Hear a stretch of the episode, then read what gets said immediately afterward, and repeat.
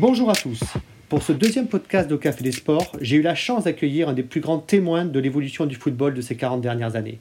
À la fois journaliste, acteur, observateur de la vie du ballon rond, c'est le président à vie de l'équipe du soir, Didier Roustan, qui nous accompagne et qui se livre sur sa carrière, sa passion, ses combats menés aux côtés de Maradona et de Cantona et sur sa vision du football actuel. Allez, c'est parti pour un échange passionnant.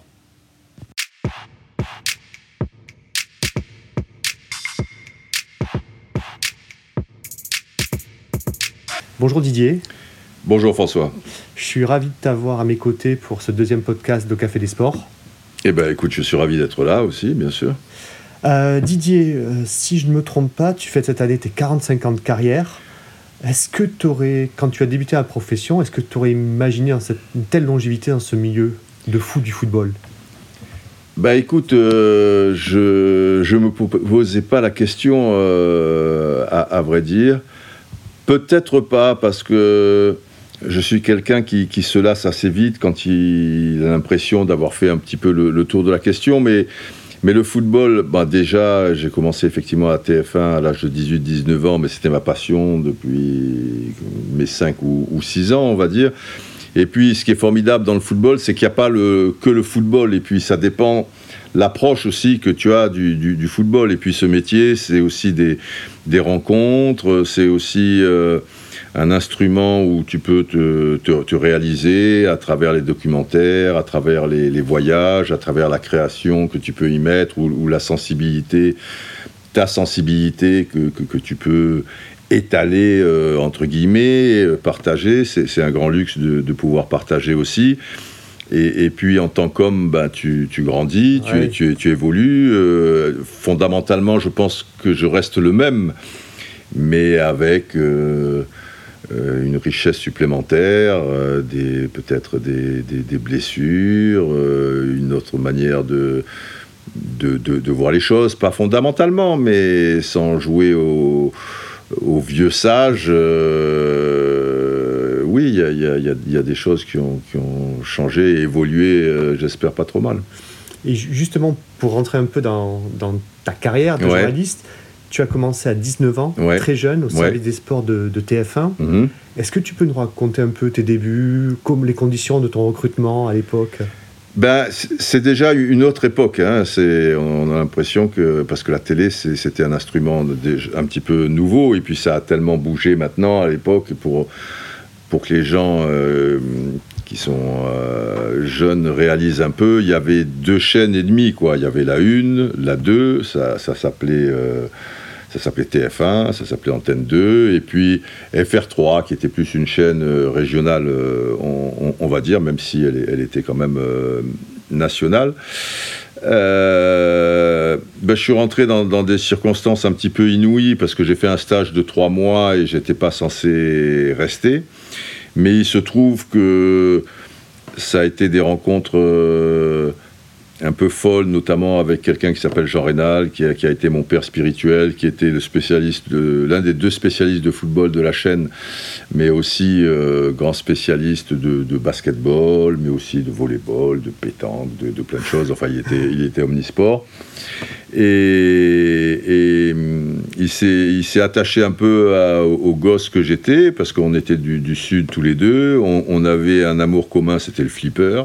Donc voilà, le flipper euh, rapproche les, les, les, gens. Et il m'a appris certaines choses du, du, métier. Et il faut bien savoir qu'à l'époque, les dans les rédactions, il y avait très peu de spécialistes de, football. Il y en avait deux, trois. Après, il y avait des spécialistes de boxe, des spécialistes d'autres sports. Mais le football ne, prenait pas toute l'antenne. Il y avait peu de matchs retransmis. Il n'y avait pas d'émission de foot. Il y avait une émission omnisport. Euh, et donc, dans l'émission omnisport, bah, il y avait un peu de football, évidemment. Il y avait du sport dans, dans les journaux télévisés, mais de tout. Euh, on parlait autant de rugby que de foot et tout. Le foot a vampirisé un peu tout ça. Et, autrefois, c'était, même si c'était le sport numéro un, mais c'était pas pareil. Et j'ai eu la chance de rendre beaucoup de services, alors que c'était, c'était pas prévu. Au sein du service des sports Au sein du service des sports. Justement, par rapport à mes connaissances en, foot, bah, ça, ça a aidé pas mal de, journalistes euh, qui, ben, qui s'appuyaient sur moi, parce que le foot, c'était pas leur truc, ça les faisait même un peu chier parfois. Alors c'était moi qui, qui, allais faire un peu le reportage ou le montage. Euh, et même écrire le texte, pas poser ma voix, puisque moi j'étais pas officiellement à TF1, quoi, j'étais juste là de, passage.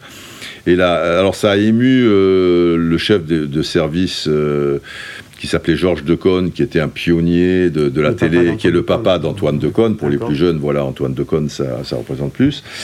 Et, et ça l'a touché. Et après, ce qui a fait la différence, c'est que en novembre-décembre, moi je suis arrivé en septembre 76, en novembre-décembre, ils ont signé les accords pour une émission qui allait voir le jour en septembre 77, donc huit mois plus tard, qui allait s'appeler Téléfoot. C'est d'ailleurs Jean Rénal qui a trouvé le titre de l'émission parce que tout le monde cherchait. Et lui, il avait dit Téléfoot 1. Au départ, ça s'appelait Téléfoot 1. Parce que Téléfoot 1, ça fait aussi TF1 avec les initiales. Les initiales. Et c'est resté, resté comme ça. Et donc là, ils avaient besoin de, de plus de spécialistes de foot. Et donc j'ai pu signer un contrat et j'y suis resté 13 ans et demi à TF1 donc. Enfin non, j'y suis resté, oui, 13 ans parce que je suis parti en 89 de moi-même, je, pourrais y être euh, encore. Parce qu'entre-temps, tu étais devenu la voix de l'équipe de France aux côtés de Michel. Ah bah après, j'ai grandi et j'ai fait les directs de foot, d'abord avec Angioni, après avec Denisot. Après, en 84, Denisot est parti à Canal+, Thierry Roland est arrivé avec l'Arquet, donc j'étais dans la deuxième équipe. Mais j'étais euh, très présent dans l'émission dominicale, donc euh, Téléfoot. Et après, euh, les dernières années où j'étais à TF1, j'étais responsable aussi de Téléfoot et responsable de la rubrique football. Ce qui est intéressant, ton parcours, mm. c'est que tu, effectivement, chez TF1, tu as, monté tous les échelons jusqu'à devenir, je crois, avoir lu Le Petit Roi de la chaîne. Oui, oui, oui, c'est sûr, j'étais le petit roi de la chaîne, enfin en matière de, foot, quoi. De foot. Mm. Après, tu as connu le service des sports de Canal. Ouais on va dire à l'époque, c'était l'aventure Canal, les, les premières années Canal. Puis après, tu as connu le, service public sur France Télévisions. Exactement. Où finalement, t'es-tu senti le plus à l'aise? Parce que tu es connu pour ta liberté de ton. Ouais. Je sais que Didier Roustan, finalement, dans ces trois chaînes, mmh. s'est senti le plus à l'aise pour s'exprimer? Bah, TF1, c'était quand même ma famille, quoi. D'accord. Et... Mais j'ai été à l'aise partout pour m'exprimer, parce qu'à TF1, euh, c'est vrai que très rapidement, j'ai dénoté un petit peu parce que j'avais un style même vestimentaire, mais dans, la manière de, commenter, dans la manière de, de, faire des sujets sur les joueurs, sur les équipes, en y mettant un ton particulier, un style de montage particulier, en ajoutant de la musique, et même des, des, musiques étrangères avec la traduction. Ça avait un rapport, c'était pas de la musique pour, pour de la musique. Et ça, ça, a beaucoup frappé les gens parce que normalement, c'était un petit peu basique, quoi, les, les, reportages. C'était interview, bon, le mec qui jongle, interview, les trucs. Moi, je me suis découvert euh, euh, une sorte de de, mise en scène, quoi. Il fallait que l'image euh, ait un rapport avec ce qu'on disait ou ce qu'on voulait montrer. Maintenant, c'est quelque chose de naturel, mais à l'époque, euh, c'était, c'était pas trop le cas, quoi. C'était quand même très, très basique. Et ça a surpris les, les, gens, c'est, c'est vrai. Même ça les a un petit peu déstabilisés au début. Il y a peut-être certains qui étaient un peu. Euh, voilà, quand, quand, quand, on change, il y a des gens. Voilà, on leur change leurs habitudes aussi, quoi. Boum, il y a une musique de les Rolling Stones qui arrivent sur un truc de foot, euh, voilà, ça peut ne pas leur plaire. Et petit à petit, euh, tant et si bien que, euh, je pense sans prétention, quoi, avoir amené un style, et il y a des gens maintenant, ou des jeunes, sans le savoir, ce sont mes arrière-petits-enfants, quoi. parce qu'ils ont... Non, ou petits-enfants, voilà, ou... parce que effectivement, bah, quand tu amènes un style, une mode et que ça marche et que ça plaît, bah, ça en inspire d'autres, euh, plus jeunes qui arrivent, et puis les autres après, et, ainsi de suite. Quoi. Ah, très bien. Mais j'ai été à l'aise euh, sur, euh, sur les trois chaînes, il n'y avait pas de problème. ouais, j'ai pris des risques aussi, quoi. De, dans ma manière d'être, j'ai essayé d'être le, plus naturel possible, et de... alors au début, voilà, à, mon rythme, hein, bien sûr, et puis je ne me sentais pas supérieur de quelque façon que ce soit, mais c'était important que je sois moi-même et que j'imprime ce que je suis réellement, quoi. Voilà, et que je sois pas un robot et qui fasse comme tout le monde ou des choses comme ça. Voilà, c'était pas pour une, une volonté d'être original, c'est venu naturellement, quoi. Très bien. Et parmi ce qui nous a, ce qui nous a imprimé, comme ouais. on ton terme à notre génération, il y a quand même ce mondial 1994 aux États-Unis avec Eric Cantona. Ouais. Comment t'es venu l'idée de faire la paire avec à l'époque le King de Manchester?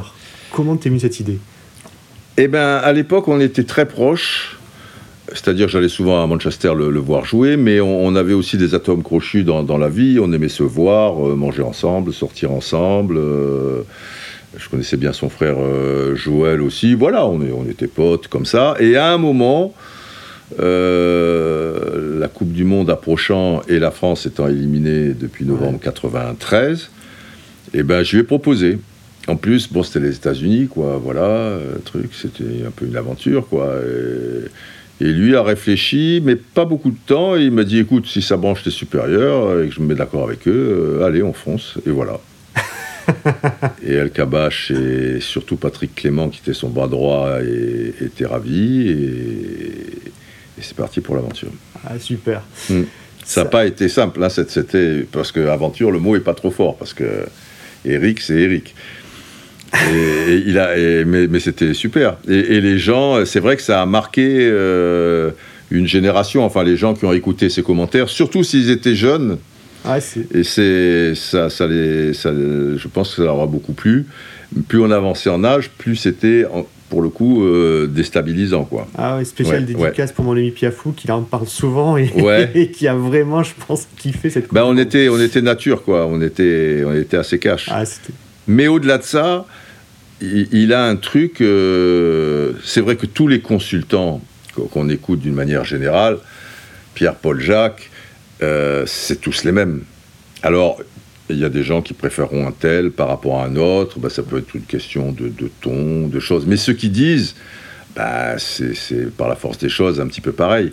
Et Eric, dans le commentaire et dans la manière d'analyser le match, avait euh, quelque chose en plus, quoi il, avait euh, déjà son côté cash, parce qu'il dit les choses. Et, puis, il, avait euh, une, vraie personnalité. Et puis, il t'expliquait que, que, voilà, il jouait comme ça, donc ça va pas, un machin. Moi, je trouve que les, consultants, souvent, ils te disent des choses que tu vois toi-même. Ils disent Oh, bah là, c'était bien joué, là, il met l'extérieur du pied droit, là-bas. Oui, d'accord, tu l'as vu, quoi. Enfin, je veux dire, un mec qui suit le foot, il n'a pas besoin. Alors, certains, de temps en temps, mettront un doigt sur quelque chose, euh, mais peut-être plus dans des émissions après où il y a un petit peu le recul des échanges. Je trouve que quelqu'un comme Jomiku, par exemple, euh, apporte et a une vision euh, différente euh, que, la moyenne en général. D'autres préféreront un tel ou, un autre. Mais être capable d'être passionnant comme ça et d'amener des choses différentes sur le moment, moi j'ai connu Kirik. Hein. Mm. Très bien. à, la, moitié des années 90, ouais tu bouges un peu de rôle, même carrément. Ah oui, complètement, ouais, parce que j'ai l'impression que tu sors un peu du costume journaliste. Ouais. Et là, tu deviens des, un acteur du monde du football, parce qu'avec euh, Eric Antona toujours et Diego Maradona, tu es à. On va créer le syndicat mondial des, des, joueurs. Ouais. Comment t'es venue cette idée? Alors l'idée, elle, elle, est de Maradona. En 86, Maradona, il faut savoir que c'est l'été au Mexique. Il y a de l'altitude, donc c'est encore plus difficile de, respirer. Les joueurs sont en fin de saison, donc toujours ils sont sur les rotules. Mais par rapport à l'argent qui se trouve en Europe au niveau des sponsors, il faut jouer tôt dans la journée, puisqu'il y a le décalage horaire de 6-7 heures. Donc si tu veux être en prime time euh, en Europe eh ben, il faut jouer à midi ou à 14h ou des, choses comme ça. Tu joues pas, il n'y a pas eu un match en nocturne euh, pendant la Coupe du Monde au Mexique. Et Maradona a vu ça, et pourtant lui, il était au sommet de son art physiquement et tout, mais tous les joueurs étaient sur les rotules. L'année d'après, ben, avaient des blessures, le payaient d'une manière ou d'une autre. Et lui, ça lui insupportait que les footballeurs, on, leur demandait jamais leur avis, alors que c'était eux qui généraient l'argent. C'était pas les dirigeants. Mm. les dirigeants, euh, Blatter, il était des dirigeants des montres Longines ou je sais pas trop quoi avant. Il est trucs, c'est voilà, des dirigeants, tu en trouveras toujours pour, pour gérer l'argent et pour le faire fructifier ou, des choses comme ça. Mais c'est le footballeur qui, sans, le footballeur, voilà, c'est lui qui joue et c'est quand même la moindre des choses au moins de lui demander euh, son avis. Même si le footballeur va profiter de cette histoire de prime time, d'argent ou des choses comme ça. Mais peut-être, si les footballeurs sont autour de la table, ben peut-être ils disent non, là d'accord, on joue à 14h, mais là, soyez gentils, on joue à 18h. Eh ben, les Européens, ils feront un effort, il sera à minuit, 1h du matin, il y aura moins d'écoute, les sponsors paieront moins, mais il faut aussi que. etc. etc. Voilà, c'est ce qu'ils demandaient. Et évidemment, euh, avec Maradona qui, qui qui n'est pas la personne euh, la plus équilibrée qui soit, qui, qui était encore sous l'emprise de la drogue à l'époque, qui était inconstant, quoi. C'est-à-dire que il avait cette idée-là, il se réveillait un matin en se levant en disant Oh, il faut que les footballeurs, machin. Et puis après, il passait à autre chose, et puis truc, et puis après, oh, bon, bref. Donc, euh, il a cette idée en 86, mais en 95, le syndicat mondial n'existe toujours pas. Et début 95, il vient chercher à Paris. Le France Football va. À l'époque, les non-européens ne pouvaient pas gagner le ballon d'or. Donc, il n'a jamais eu de ballon d'or. Donc, pour l'ensemble de sa carrière, France Football va lui donner ce qu'on appelle un super ballon d'or, qu'il va venir chercher à Paris. Moi, il se trouve que Maradona, je le connaissais parce que j'avais déjà travaillé, mais en tant que journaliste. Euh, et je venais de faire un documentaire euh, sur lui. Donc on s'était vu peu de temps euh, avant. Et là, je vais chercher un bon copain à moi, un journaliste italien qui s'appelle Gianni Mina, qui arrivait avec Diego via Cuba, Espagne, Madrid et sur Paris. Et Gianni me dit Viens nous chercher, patati patata. Je vais les chercher. Je vois Diego. On se fait un abrazo, c'est un truc argentin, voilà quoi, on se sert, machin. Et il me dit Didier, je sais que tu es copain avec Cantona, je veux voir Cantona. Je suis là 3-4 jours, je veux le voir.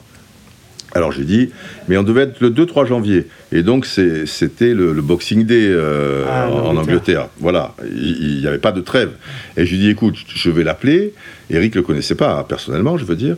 Mais tu sais, comme il joue euh, un jour euh, sur trois ou sur deux, je ne sais pas s'il pourra. Bah, demande-lui, pati pata. J'appelle Eric. Il dit, oh, bah là, mais qu'est-ce qu'il veut?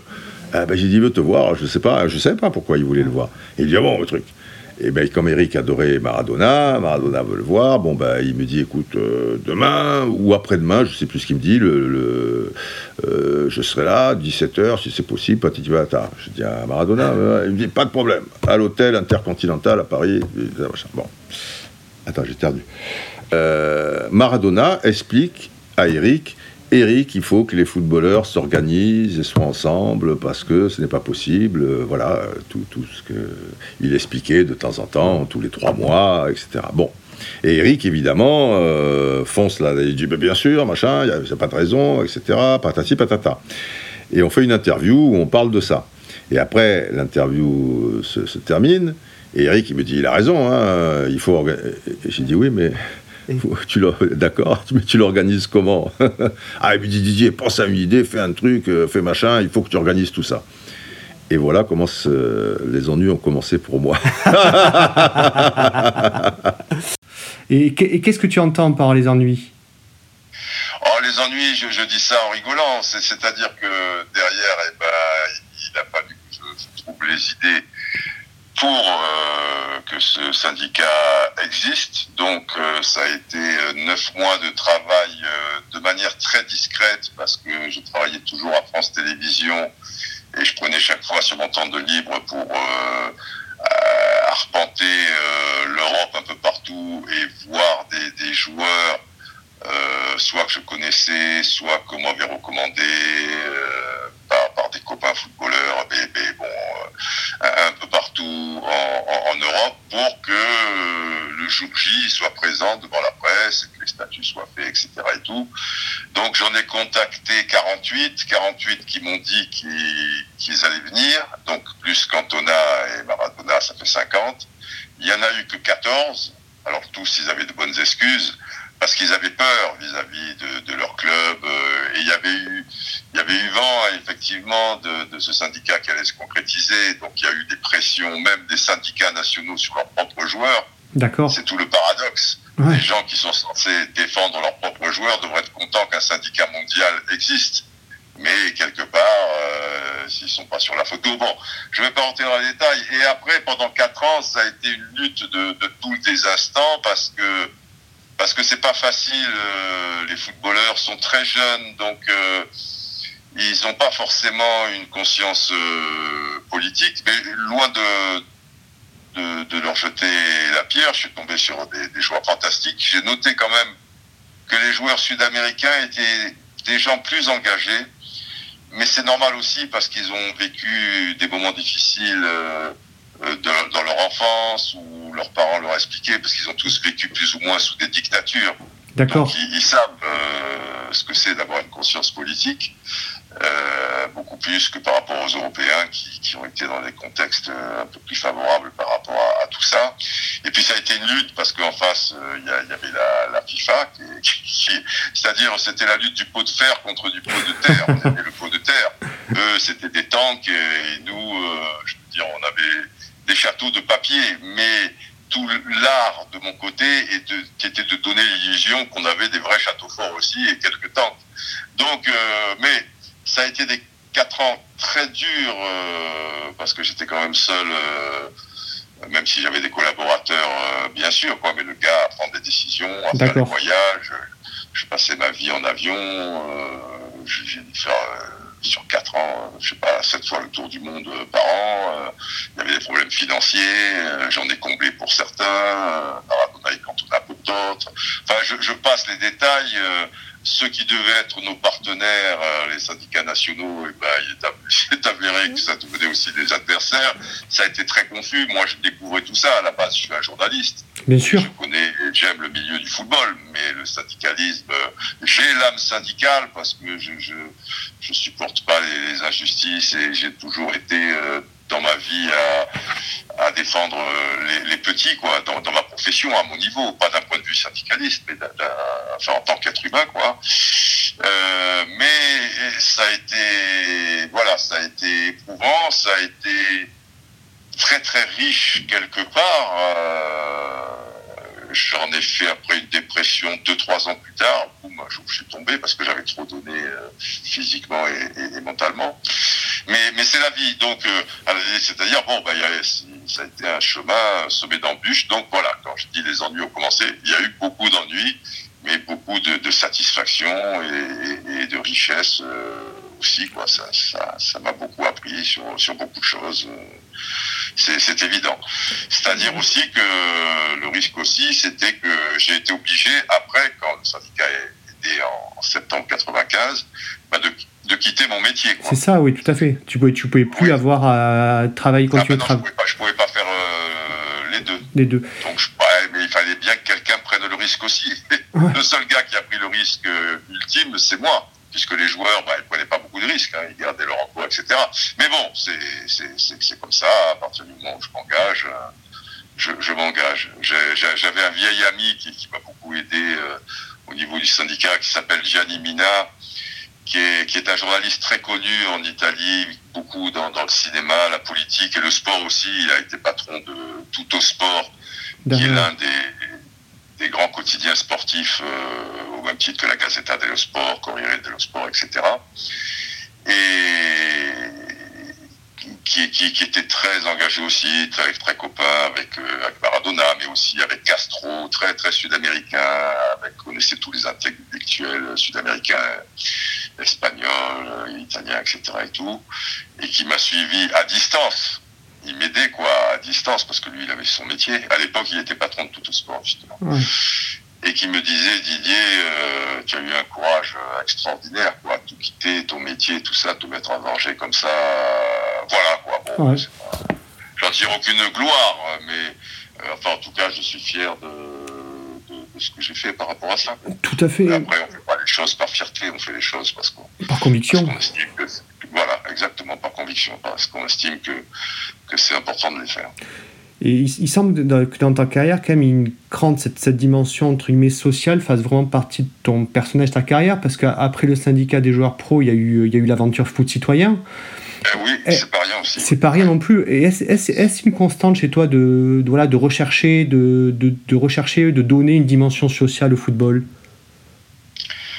Oui, par la des choses, euh, sans que ça soit une volonté, ça a été quelque chose de, naturel.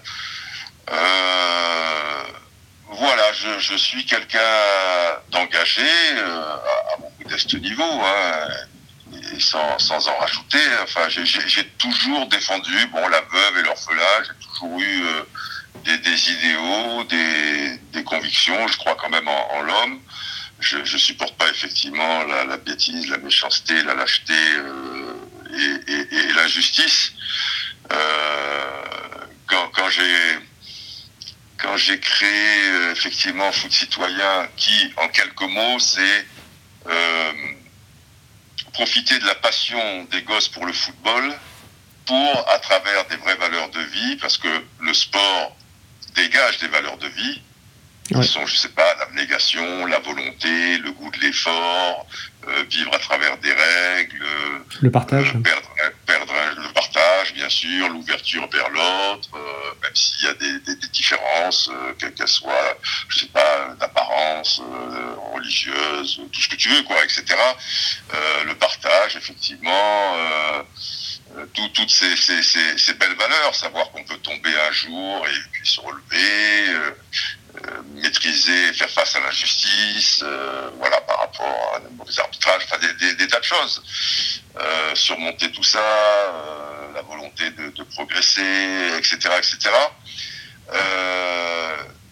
donc, ce sont des, vraies valeurs et les gosses aujourd'hui, malheureusement, pour X raisons que, que, que l'on sait, ont des problèmes existentiels et affectifs très forts et et donc, euh, et ils sont totalement déstructurés, quoi, dans, dans, un monde qui est un peu compliqué, avec l'éclatement de la famille, la famille etc.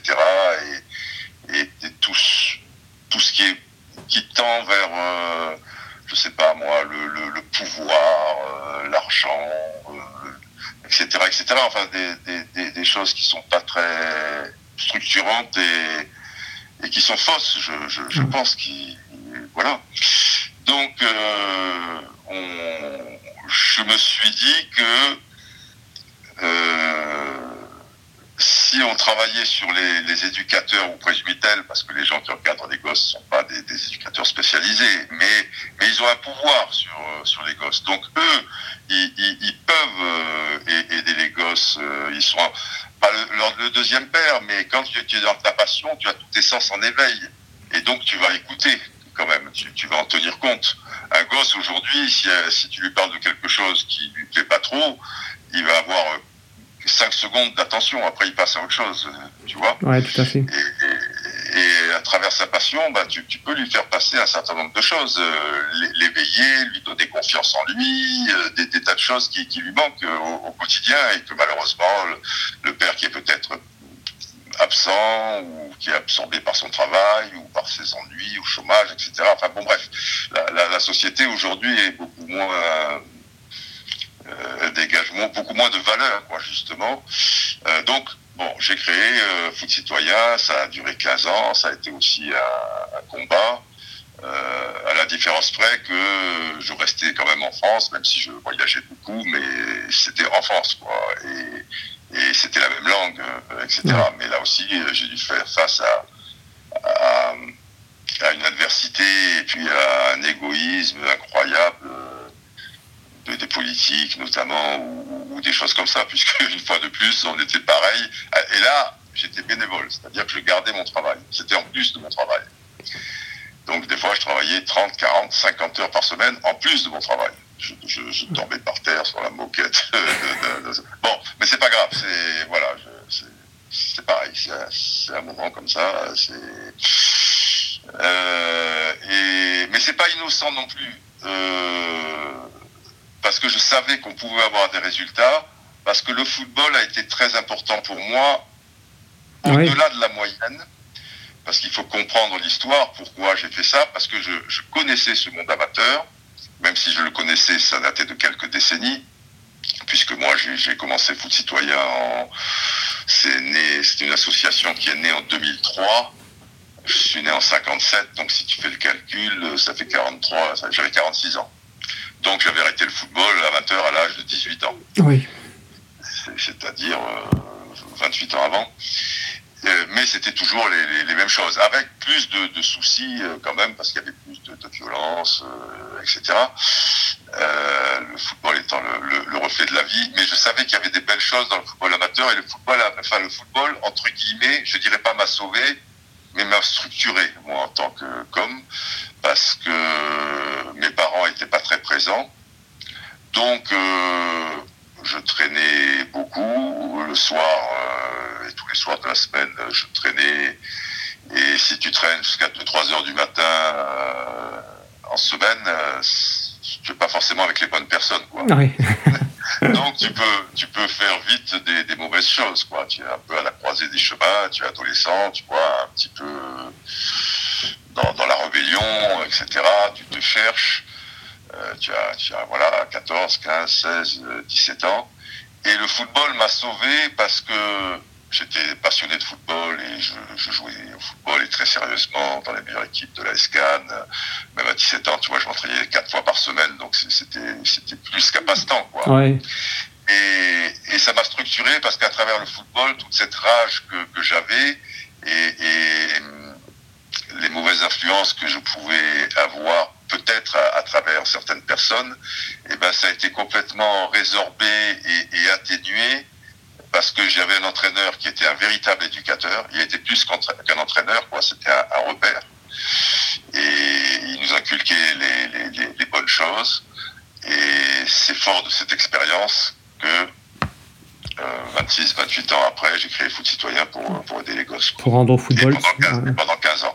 Donc euh, oui, j'ai effectivement... Euh, je sais que le, le football, c'est beaucoup plus que, que, que, que, le football, que c'est beaucoup plus qu'un sport, quoi.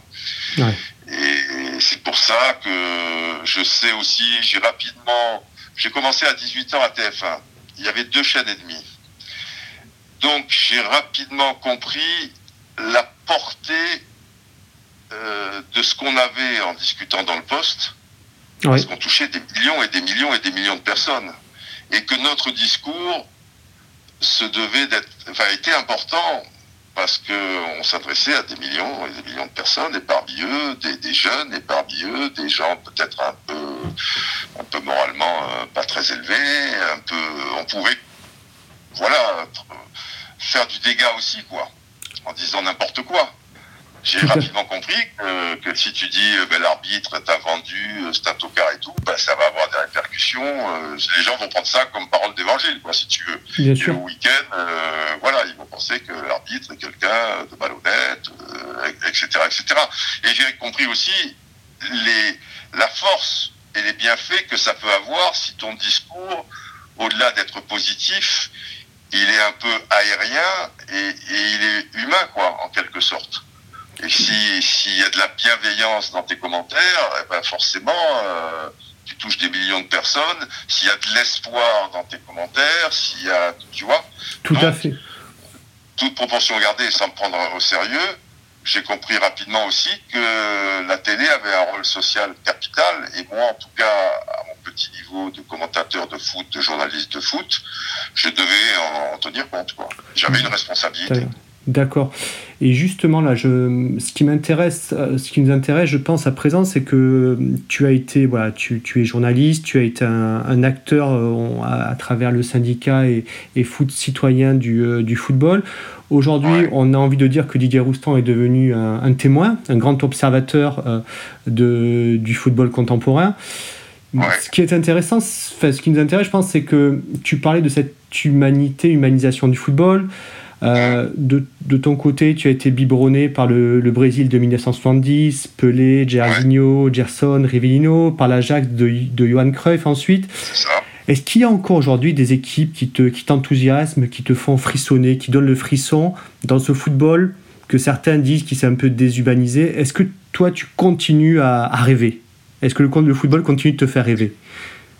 J'ai, j'ai pas les, les, mêmes rêves parce que malheureusement euh, je suis lucide euh, et, j'ai compris que les, les, les dégâts euh, de, la société retombent aussi sur le, le, football et le football ne peut pas malheureusement être dans sa bulle et comme on a coutume de dire il est le reflet de la société. Donc maintenant tout est guidé par, par l'argent. Et, le football,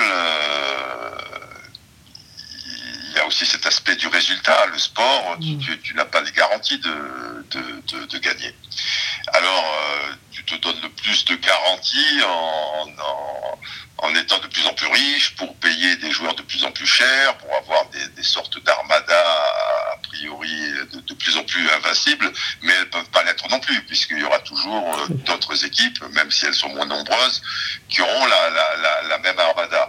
Et après, c'est une course en avant, parce que tu veux être encore plus riche et encore plus riche, mais comme cet argent, il reste pas dans le football, et eh ben, le, football, il est de plus en plus élitiste, et tu le vois avec... Euh, un certain nombre, euh, nombre de clubs les plus riches, quoi, les plus, plus puissants. On a changé pour eux les, règles de, la Ligue des Champions. Tout à fait. Euh, on les change constamment. On va bientôt les rechanger. Ça leur, leur suffit plus. Ils sont de plus en plus riches, mais ils n'ont jamais eu autant de problèmes d'argent. Il y a un paradoxe. Tout à fait. Si tu veux. Avant, les, clubs n'étaient pas dans le rouge si, tu veux. Mais ils, étaient beaucoup moins riches. Et voilà. Et donc, bah, ils veulent créer cette Super League, et etc., etc. Et puis, je sens que derrière, je... il y a aussi des stratégies géopolitiques aussi qui, sont entrées euh, dans la danse et qui n'ont rien à voir avec le football. Maintenant, effectivement, euh, que ce soit des, États même, euh, on, le voit avec le Qatar, avec l'Arabie Saoudite, puisque fonds de pension d'Arabie Saoudite a repris euh, Newcastle, et que ce soit des, des, milliardaires américains, ou, indiens, ou chinois, qui à la base n'avaient pas une fibre football. Donc on voit que le, football a dépassé le cadre du, football dans, dans, ce qui peut apporter à, un État, à un milliardaire, euh, etc. Donc les gens maintenant qui, sont patrons de, ces équipes-là ou qui dirigent le football, puisqu'il ne faut pas se leurrer, c'est quand même eux qui dirigent le football. Et, l'UEFA et la FIFA, euh, ben, ils font ce qu'ils peuvent, mais ils sont obligés d'avaler des, des couleuvres. Et, ils ont une grande peur, c'est qu'un jour, effectivement, ces clubs-là bah, se mettent ensemble et sont indépendants, et là, il n'y aura plus besoin d'institutions, quoi. Euh, et ces gens qui dirigent le football aussi, c'est la même chose. Infantino, c'est pas un gars qui passionné de football à la base. C'est euh, pareil. Euh, et donc euh, le, football maintenant est aux mains de, gens qui, profitent, qui ont un intérêt dans, le football, mais qui ne veulent pas apporter spécialement quelque chose au football. Ils veulent surtout garder leur place euh, parce que la, soupe est bonne. Donc, euh, partant de là, ça se répercute sur le terrain. Le football a changé, il est de plus en plus physique. Il y a encore de, belles choses. C'est même un miracle qu'on puisse encore dégager des, émotions. Mais ça va être de, plus, de plus en plus étroit. Et, je sens aussi, quand je disais donc ces intérêts géopolitiques, etc., l'américanisation du, football qui arrive. Oui. Tu penses? Les États-Unis veulent lancer le football euh, dans, dans, leur pays. Ils ont fait beaucoup d'efforts pour ça. Il y a eu une Coupe du Monde pour ça en, 1994. Euh, là, ils souhaitaient avoir la Coupe du Monde là où le Qatar finalement l'a eu. ça a été le début des ennuis pour certains et, du coup, euh, on, sait ce qui s'en est suivi. Et, et, on sent à travers l'évolution des règles du football que c'est un sport qui, qui va être fait à un moment pour les Américains. Parce que pour qu'ils réussissent aux États-Unis, il n'y a pas de mystère, il faut qu'il soit adapté à la télévision. D'accord. Un, sport ne peut pas réussir aux États-Unis s'il n'est pas adapté à la télévision. Que ce soit la boxe, et donc à la publicité. Et donc ça veut dire qu'il y ait des coupures assez souvent. Le basket, il y, a, des coupures assez souvent. La boxe, il y a des coupures assez souvent. Le hockey sur glace, ça s'arrête très souvent. Le comment ça s'appelle euh, Le, baseball américain, je t'en parle pas. Euh, le baseball, euh, pareil. Le football, c'est pas possible que pendant 45 minutes, il n'y ait pas de publicité. Ça peut pas exister, ça, aux États-Unis. télé 45 minutes sans publicité. Donc, si, mais le football génère beaucoup d'argent. Et c'est pas possible pour les Américains que le sport numéro un de la planète ne soit pas aussi américain, quoi, quelque part. Donc je sens qu'il y a ça aussi qui court euh, derrière et que voilà et puis on multiplie les compétitions. Je pense que la VAR est, un bras armé de, tout ça parce que la VAR, euh, réfléchissons deux secondes, la VAR, tu, peux la, décider quand tu veux. Tu peux faire en sorte qu'elle existe euh, six fois par match. Tout à fait. si elle existe six fois par match, trois fois par mi-temps eh ben, ça veut dire que tu peux arrêter le jeu autant que tu veux dans l'arrêt de la VAR. Ça s'arrête une trente. Si tu veux l'arrêter deux minutes, tu l'arrêtes deux minutes. L'arbitre, il écoute, son oreille, il truc, il va regarder, machin, ça fait deux minutes. Là, tu peux passer deux minutes de publicité. Au lieu d'être encore en gros plan, comme tu vois l'arbitre qui écoute, voir un peu les images, et eh ben tu dis, on se retrouve dès que l'arbitre a décidé.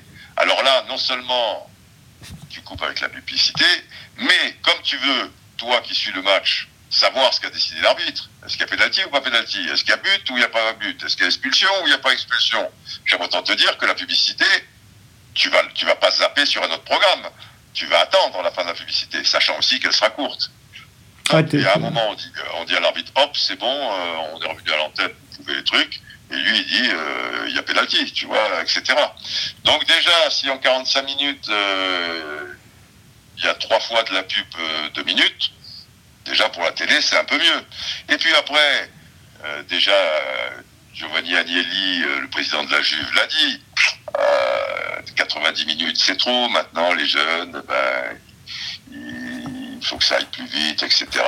Ils peuvent réduire le, le match à une heure et faire trois fois 20 minutes. Là, j'ai vu hier qu'Infantino, il dit les mi-temps devraient être bien plus longues que 12 minutes.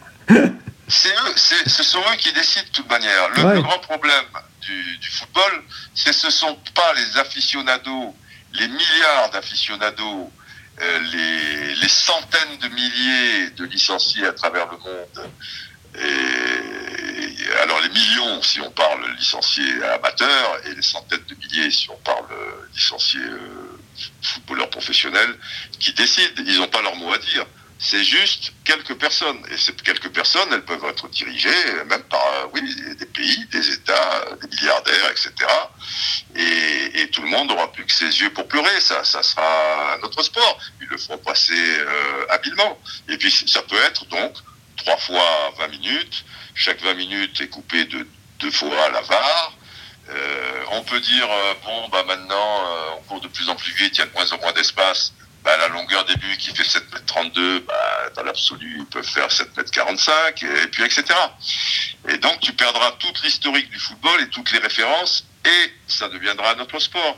Regarde comme c'est malin. Ils disent la pandémie, ouais, comme il peut effectivement y avoir un peu des gens fatigués, dada, au lieu d'avoir trois changements, on va passer à cinq changements.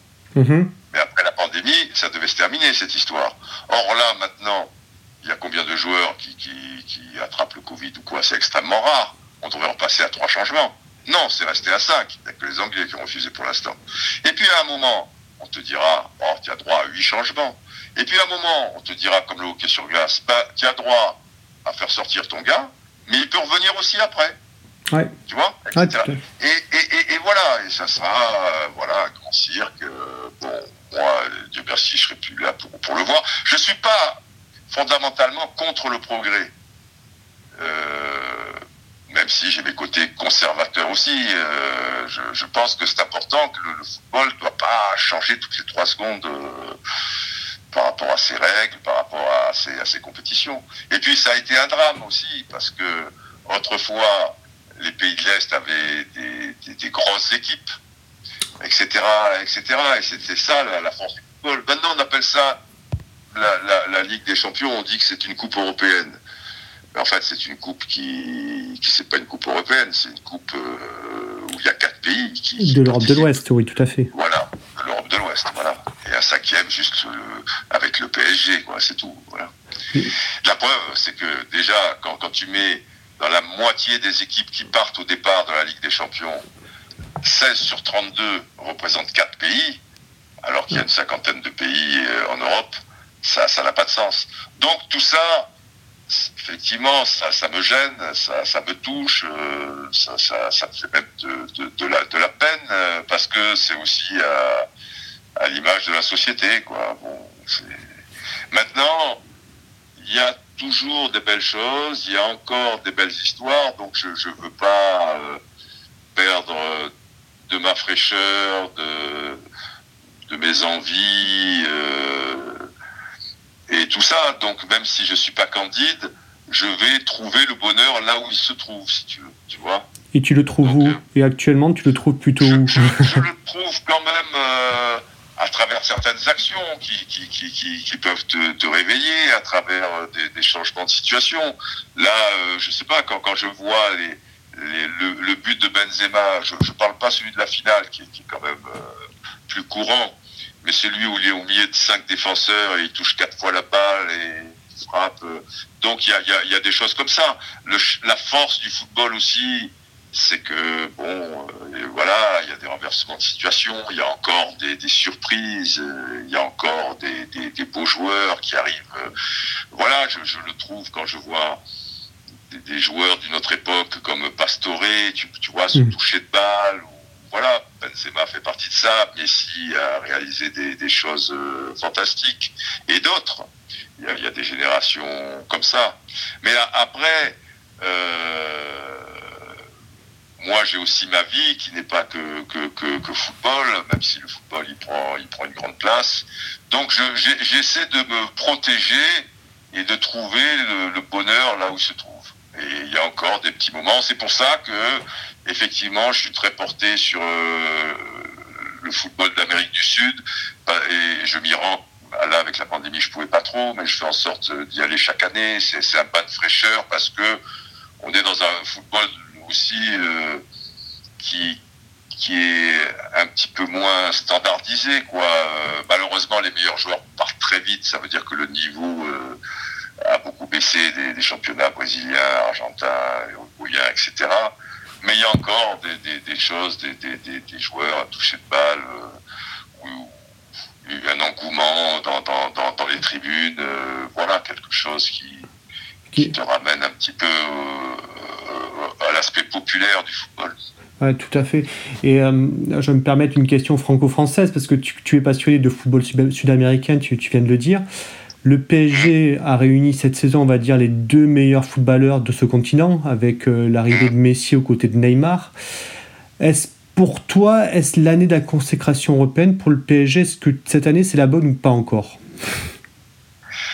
Déjà, on ne peut pas programmer une victoire en Ligue des Champions. Ouais. On peut dire ils ont un petit peu plus de chances de, de, la gagner.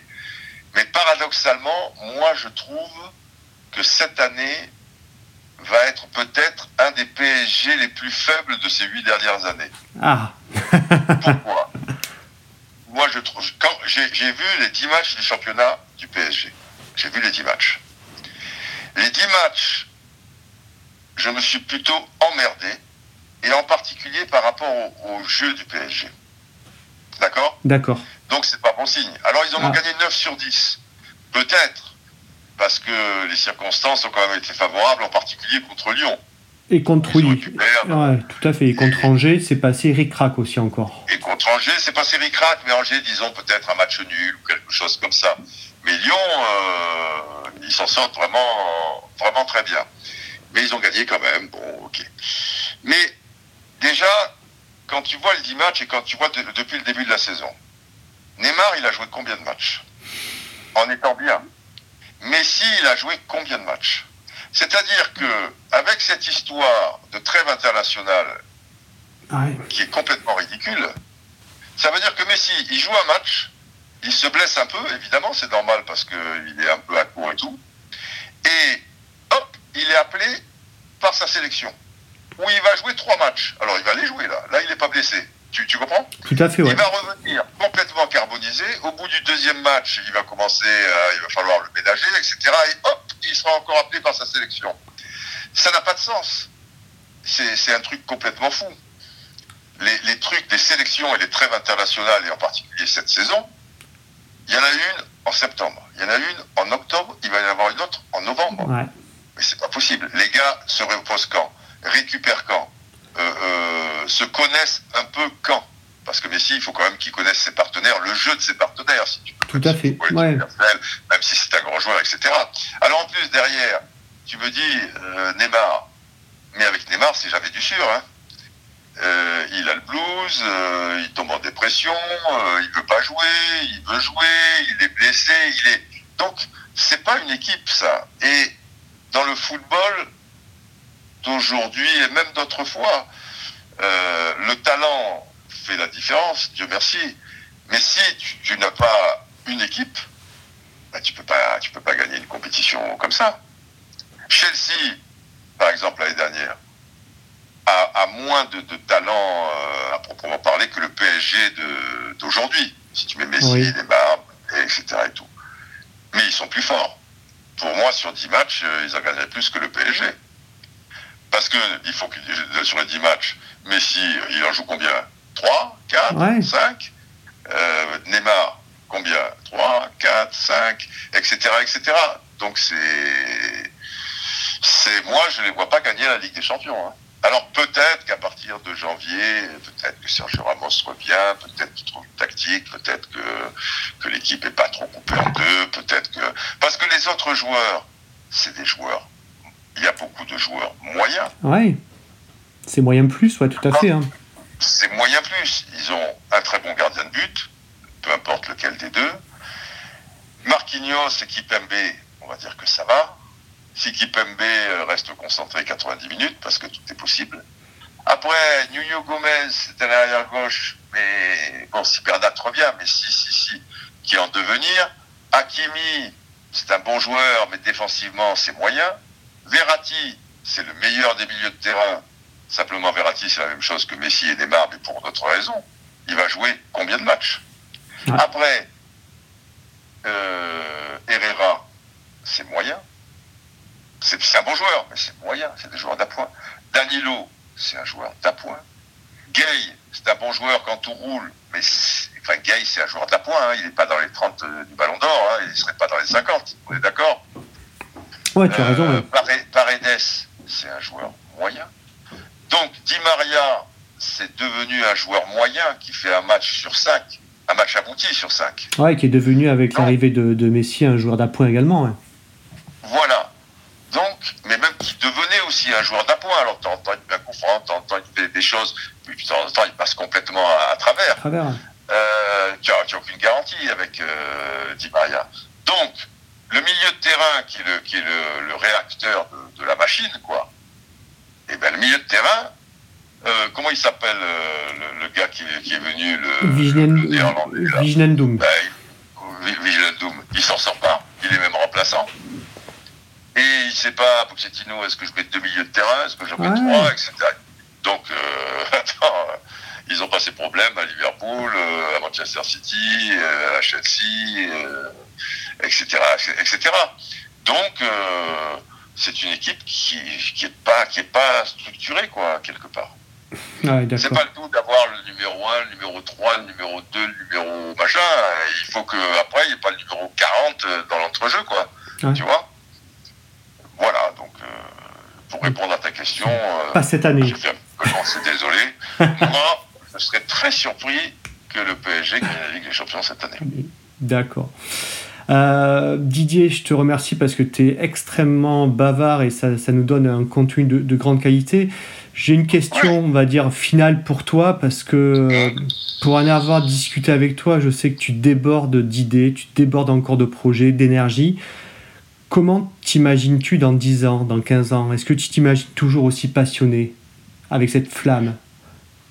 Je pense que euh, le fait d'avoir cette flamme à 64 ans et, cette flamme professionnellement, en tout cas, elle s'est allumée à l'âge de 18 ans. Oui. Donc ça veut dire que ça fait 46 ans. Oui.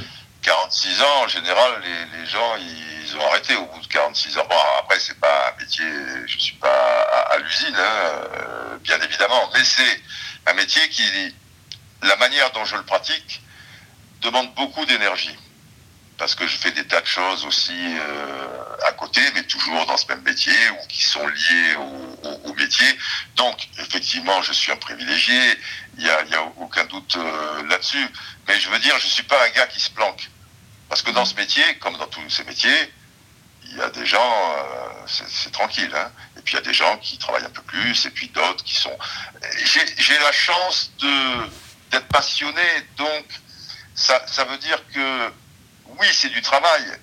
Parce que quand tu bosses jusqu'à 3-4 heures du matin, ou que tu te lèves à 5 heures pour écrire un texte, pour. Euh, bah, euh, mais c'est du travail sans être du travail, quoi. C'est, on est à cheval entre, entre le plaisir et, la souffrance. Mais dans la souffrance, il y a parfois du plaisir aussi. Euh, il, en faut. Je, ne suis pas ni Sado ni Mazo, mais tu, tu comprends ce que je veux dire. Tout à fait, oui. C'est je pense, entre guillemets, j'ai découvert ça un peu sur le tard, même si j'ai compris depuis un bout de temps. Je, l'ai découvert quand, quand j'ai fait des documentaires, quand j'ai travaillé avec l'image, etc., où beaucoup de gens me disaient, mais euh, tu perds ton temps avec le talent que tu as par rapport à ça, tu devrais faire du cinéma et faire des films.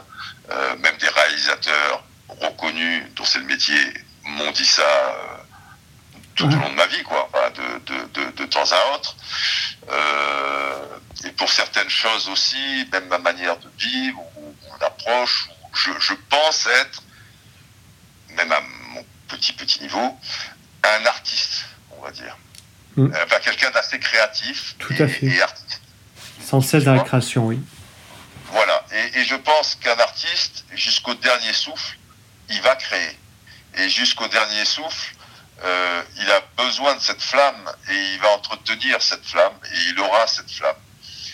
Euh, et donc, pour répondre à ta question, je pense que euh, tant que j'en ai la force et les moyens physiques et, et, intellectuels, si je les ai encore à 85 ans, eh ben je serai toujours en train de voyager, de, chercher, d'être curieux, de vouloir découvrir, de, vouloir partager en transmettant, parce que on a un grand luxe dans, dans ce métier, c'est de pouvoir transmettre.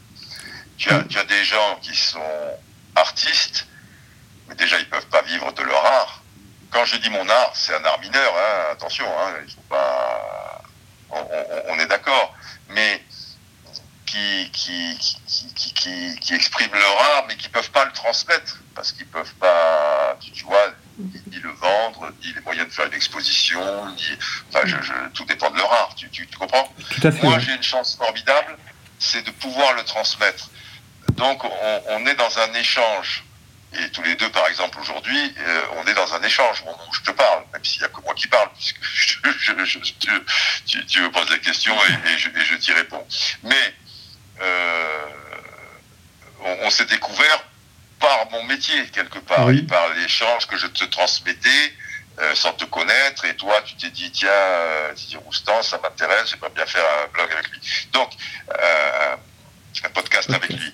Donc, cet échange bah, te, régénère aussi parce que tu, tu, découvres des gens, euh, bah, parce que c'est extrêmement touchant les, les, rapports. En plus, les, les, rapports avec les gens que j'ai, moi j'ai beaucoup de chance parce que euh, ils sont en général très gentils avec moi. Euh, et, et, même parfois, c'est exagéré dans, dans, leurs mots, mais, mais, mais c'est touchant, tu, tu vois. Et, donc ça te donne de la force aussi. Oui. Tu, tu fais, ouais, ouais. tu fais pas les choses pour les autres, tu fais pas les choses par nombrilisme, euh, mais quelque part tu, tu te dois aussi euh, d'avoir une certaine tenue parce que tu veux pas aussi décevoir les gens. Euh, tu dois donner aux gens, tu transmets, mais, mais tu donnes aussi quelque part. Des fois, j'étais au bout du bout euh, physiquement et je devais faire un reportage. Ça m'est arrivé dans, dans ma carrière euh, sur tel club ou, tel joueur, eh ben je, tenais le coup parce que je me disais c'est pas parce que je suis fatigué que le reportage euh, je dois le brader et qu'il soit moyen parce qu'il y a, des gens qui, vont le voir. Déjà ceux sur qui je le fais, tu vois, par correction pour eux, mais aussi des gens qui vont le voir, et eux, c'est pas leur problème que je sois fatigué ou pas, je, je dois pas leur fournir de la merde, j'ai un devoir vis-à-vis d'eux, quoi. Euh, et sans que l'orgueil soit, soit déplacé, ben aussi tu, tu, tu veux donner le, le meilleur de toi-même. C'est aussi euh, et le sport m'a aidé pour ça. toutes les valeurs que c'est une forme de, conclusion, si tu veux, et le football me suivra jusqu'au bout de la vie, parce que toutes les valeurs que m'ont enseigné le football, entre l'âge de 12 et... Enfin, j'ai commencé à 5-6 ans, quoi, mais ouais, entre l'âge de 5-6 ans et, 18 ans, m'ont accompagné toute ma vie.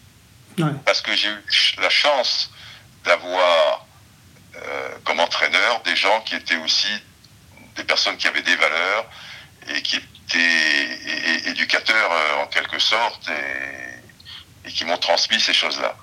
Et c'est cette force-là et, toutes ces, on a, on a beau dire tout part de l'enfance. Après, évidemment, en tant qu'homme, euh, tous les voyages que j'ai effectués et dans des pays un peu, tu vois, euh, assez pauvres notamment, ça m'a extrêmement touché, quoi, ou dans des endroits un peu parfois dangereux, ou voilà, ou des fois beaux, ou peu, importe.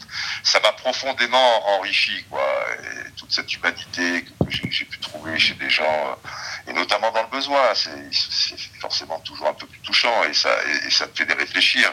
Et comme par hasard, euh, c'est ceux qui avaient le moins qui donnaient le plus, tu vois je, généralise. Il y a des gens qui ont beaucoup et qui sont extrêmement généreux. Il ne faut pas cataloguer comme ça. Mais d'une manière générale, j'ai des expériences comme ça, bon, fantastiques.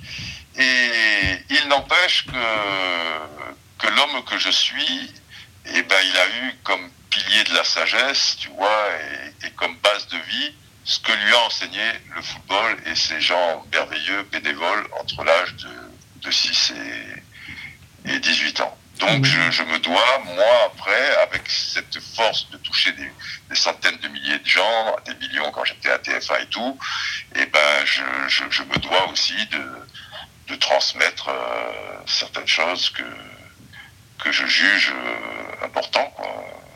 Voilà. c'est une formidable, c'est une formidable conclusion. On ne pouvait pas rêver mieux. Voilà. Bah écoute, je te remercie Didier vraiment pour, euh, pour, ce magnifique moment. Euh, voilà, donc on peut te voir, euh, je crois, deux fois par semaine. Tu interviens à l'équipe du dimanche, à l'équipe du soir. Deux, deux, à trois fois, plus le, podcast tous les, dix jours, et puis, et puis voilà quoi. Et, peut-être de gros. Ça monte, d'autres petites choses. Et puis peut-être une bonne surprise qu'on annoncera aux gens d'ici D'accord. Gros teasing, gros teasing sur lequel on, en sera. D'accord. Mais je te remercie Didier. C'est moi qui te remercie François, merci à toi. Merci à toi. Voilà, c'était le deuxième podcast de Café des Sports en compagnie de Didier Roustan. J'espère que vous avez passé un moment très agréable. Surtout, n'hésitez pas à nous laisser vos, vos, commentaires et également à nous mettre plein de 5 étoiles sur les plateformes de podcast et de référencement. Ça nous aidera beaucoup. Allez, merci beaucoup et à très vite.